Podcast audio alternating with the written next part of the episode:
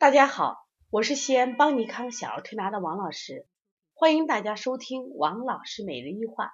王老师每日一话是西安邦尼康小儿推拿咨询有限公司自二零一六年一月一日向全社会开放的一档公益的育儿栏目。开设这档栏目的目的是想将我们每天做小儿推拿临床时的所感所悟所想。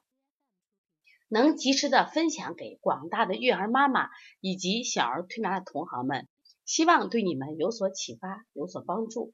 今天我想分享的主题是口水多导致咽后壁淋巴滤泡发炎。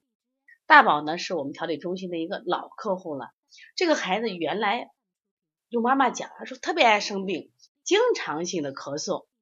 那后来我们在调理过程中啊，我就发现这个孩子的咽后壁淋巴滤泡。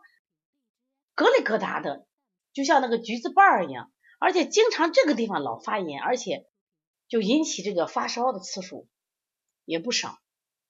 因为淋巴呃咽后壁淋巴滤泡呢，咳嗽的常态，而且这个孩子的咳嗽每次都是呛咳，就像口水吞咽时候呛咳。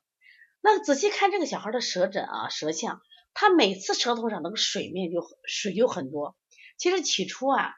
因为我来判断啊，这个舌面这个水多，第一个要么就受寒了，那你必须还有其他受寒的症状，比如说鼻塞呀、怕冷啊、打喷嚏啊，有明显的受寒的症状。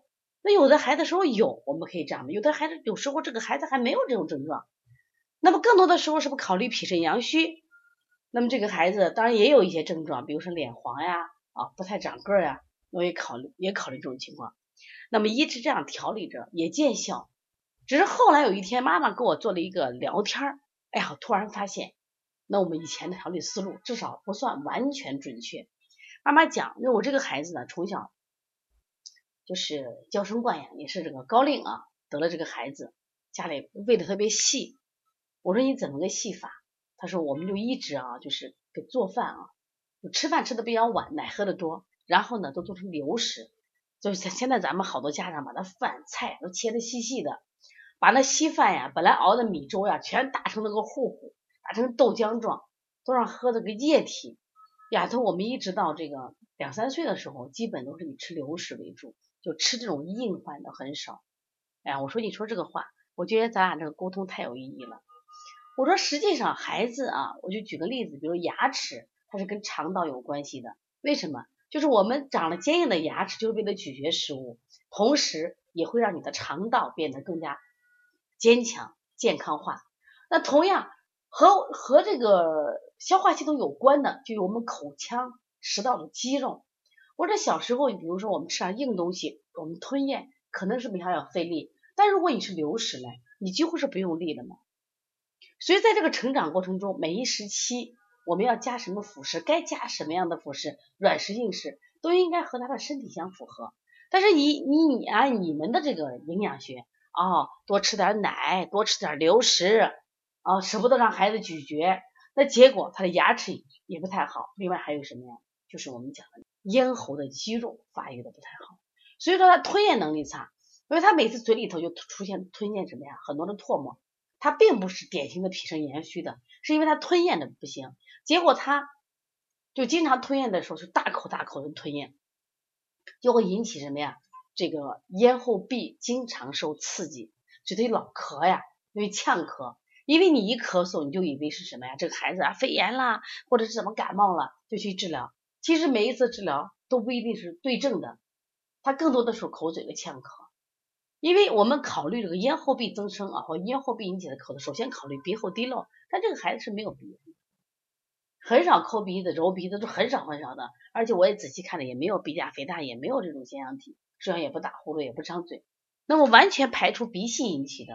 那既然鼻息不引起，那就是口水引起的。那口水怎么引起的？刚才讲了，要么就是脾肾阳虚。他这个孩子目前还可以，就是我们调了，他基本上我觉得还不是典型的说是脾肾阳虚，但是他的舌头永远是水漉漉的，而且水很多，跟掉出来一样，就他不会吞咽口水。说在这样的情况下，那我们就调理的调换了这个我们的手法。我说一定要加强什么呀？这个吞咽的训练，每天要进行吞咽。那我们的手法里面，在这桥弓呀、天突呀，在这个地方按揉上加强。我给妈妈说，我说你报个声乐班，我声乐班他练发声，他练的咽部肌肉，这是非常重要的。我以前听过一个音乐节目，就讲人唱歌的，说好的这个歌者就是歌唱家，他的肌肉他是可以反转的，所以肌肉的力量多么强。所以这些人，你别看你看他们唱歌一一一个演唱会五六个小时，那嗓子能不哑？一个是会用声，第二呢，他肌肉的力量是非常强大的。所以你发现没？你像我们国家著名的杨洪基啊、李谷一这些老牌，包括蒋大为，他们人虽然老了，声音依然年轻。为什么？因为他们肌肉不老。所以如果咽部的肌肉吞咽功能强，它就不会出现这个问题。其实就这种感悟啊，让我感觉到很兴奋。为什么？实际上就是得病的原因太多了，只要我们用心去探索。我前两天刚上一个课，叫二十五种咳嗽的四合一疗法。很多人说老师有二十五种咳嗽吗？我上学不就学了风寒咳嗽、风热咳嗽、阴虚咳嗽、气虚咳嗽，怎么会有那么多种咳嗽？我说真的，就是咳嗽其实只有一种，就是咳，但是引起咳嗽的原因有无数种、无限种，就是我们去找原因，找到原因呢，治病呢都很简单。那么最近邦尼康开始启动，就是我们小儿推拿加耳穴加梅花针疗法。那当然有很多人说呀，梅花针好害怕呀，其实不是这样，因为我们要求我们的推拿师在用梅花针的时候，坚决是不破皮的，而且呢是什么？就是一粒梅花针，不管他敲多少次，在他身上只留是几个点，七个点。所以他们通过这种刺激，那我们的视力的恢复呢还是非常快的。所以说，只要大家去善于研究、善于总结，那我们想呢，那么。完全可以通过这种绿色疗法让孩子的身体更健康。因此，就是你要找原因，找原因，探索疾病背后的真相。我觉得是我们小儿推拿师们和妈妈。如果你想学习我们的一些课程，特别是我们的视力项目，在七月底开课，想学习的话，可以加八号编的微信啊幺八零九二五四八八九零。如果有咨问题咨询王老师，幺五七七幺九幺六四四七。